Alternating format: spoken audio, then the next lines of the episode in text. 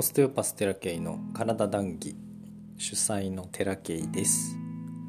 札幌元町でオステオパシー整体院ムスヒオステオパシーを営んでおります。この番組では人の体いわゆる肉体心魂について幅広い視点で談義しています。受験シーズン真っ盛りですけれども。受験生の皆さんはいかがでしたかね？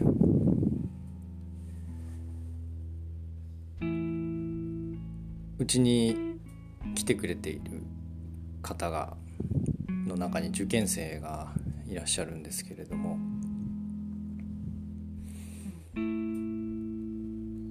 今年の共通テストですか？はなかなかの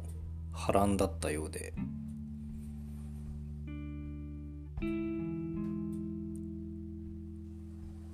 例年に比べて予想外のどうにもならない問題が いくつか出たようで全体の平均値がぐっと下がったみたいですね。その結果そのもともと推薦で通ろうとこう一本で決めてた人が基準値を上回らず上回ることができず別な道を探すという ことにこう奔走しているというお話を伺ったりしましたけれども。とんでもない時代になったなと思います。不幸中の幸いで僕が見させてもらっている方はまあ志望校。ギリギリボーダーラインに届かなかったんですけれどももう一つの道がねもうもう一つの道に行くということに関しては非常にその余力が出たと言いますかそれよりも上を目指してたからこそその一つ下の道がねとても余力を残して進むことができると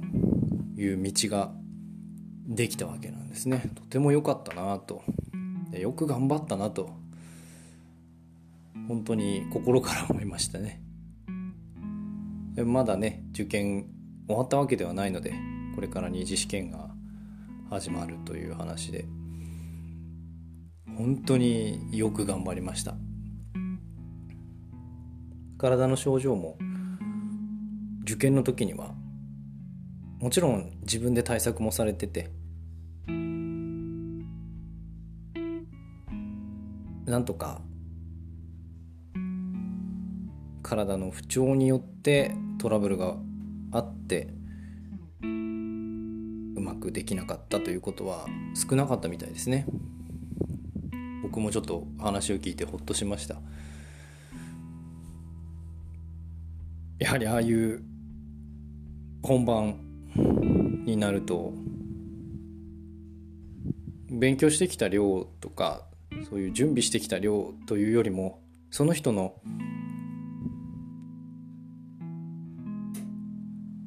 健康面とか元気さ快活さそういうエネルギッシュな量もしくは質というところが瞬間的に問われるんだろうなというのを話を聞いてて感じます。終わった途端に体調が悪くなったらしいのでそれだけ気を張って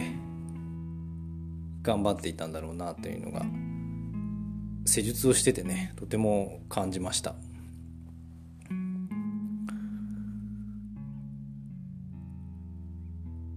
本当にその今の時代の受験生の皆さんは今までの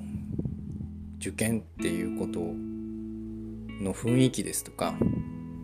セオリーですとかそういうことが通用しない時代になってるんだろうなっていう僕がね受験頑張った人間じゃないのでそんなことを言える義理はないんですけれども旗から見ててすごいなーっていうのを感じますね。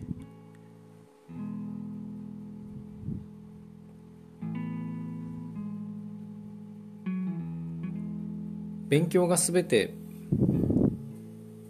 ではない世の中ですけど勉強して損はないと思います。勉強できる時に勉強しきるというかね勉強に興味を持った時にどれだけそこに没頭できるかっていうのはもちろん生活環境なり本人の興味なり出会う人なり小さい頃から受験に至るまでのいろんな出来事なりいろんな理由があってそこに行く本当に少数の人たちが例えば東大なり京大なりっていう道に行くわけなんですけどたとえそうじゃなかったとしてもねいずれどこかで何かに没頭する時期っていうのは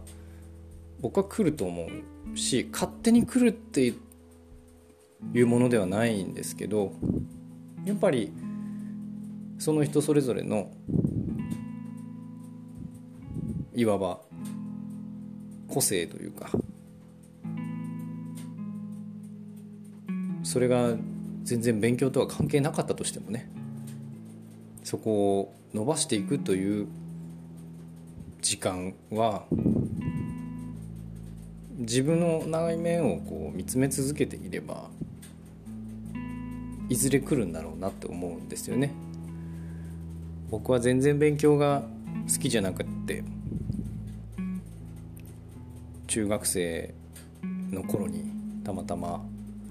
医療関係の病院リハビリ施設に行く機会があって友人がね積損になってそのリハビリテーションを見に行ったわけなんですよそこのイメージは正直もう覚えてないんですけどなぜかうちの母親が看護師だったということもあり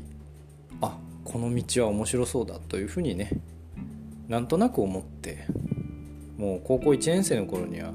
理学療法士になるということを決めてたんですね。だから受験も全然頑張んなかったし専門学校に行かせてもらえるたまたまその財力がねうちにはありましてそれに甘えてね行かせてもらいましたけどまさかその当時たまたまなんとなくその道に乗っかっていた自分が今こうやって開業してねこうやってポッドキャストで喋ってるなんていうことはその当時はみじんもね感じたことはなかったので、まあ、時代の変化とともにいろんなことができるようになってねいろんな働き方ができるようになってもしあの時に一大奮起して大学受験するって言って必死こいて頑張ってたらきっとまた別な道があったんでしょうけれども僕は今この道に至ってね全く後悔がないという。何度もやめようかなって思った時も体調がね悪かったのでありましたけどそれを乗り越えてね今こうやって受験生の応援ができるっていうのはとてもありがたい仕事をさせていただいてるなと改めてやってきてよかったなと思わせてくれるようなね出会いでした。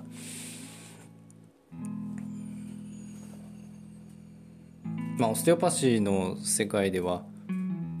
ちっちゃい頃にねその出産が時間がかかってしまったりだとか促進剤を使ってとか吸引分娩でとか通常のセオリーと言われるような出産自然分娩で行った子供さんだとしても十月10日の中でいろんなことがあって何かしらの原因で頭蓋というものに制限がかかり出てきた時に何の問題もなかったとしても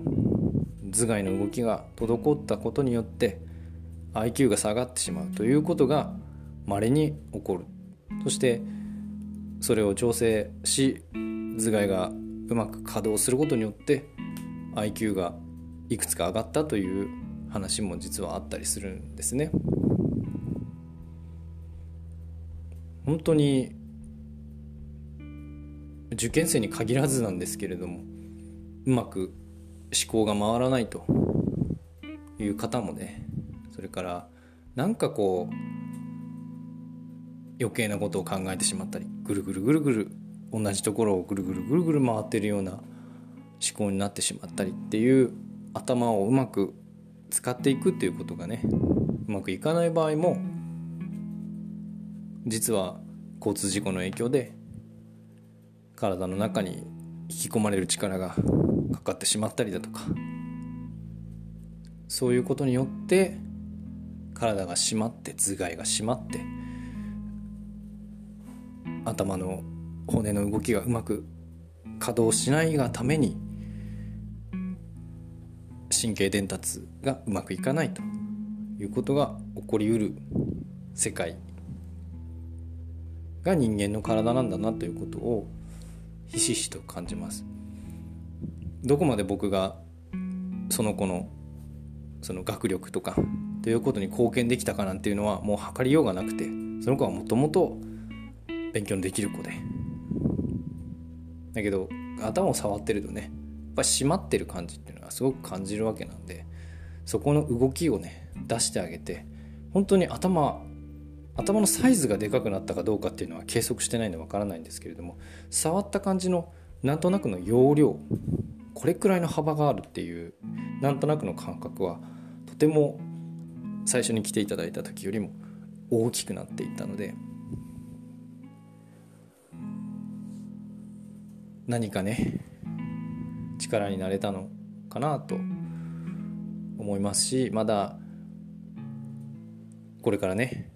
本番の試験っていうのが残っているのでそこに向けてコンディションを今整えているという施術をやらせていただいて本当に私は幸せだなと感じます。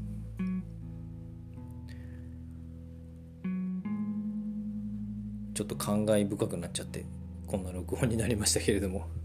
何かねこう考えるとか身動きが取れないような状態になっている方オステオパシーもしかしたらお役に立てるかもしれません。そんなこんなで今日の談義はここまでです。ご視聴ありがとうございました。毎週月曜木曜に更新しておりますのでお時間ある時に是非お聴きください。またね。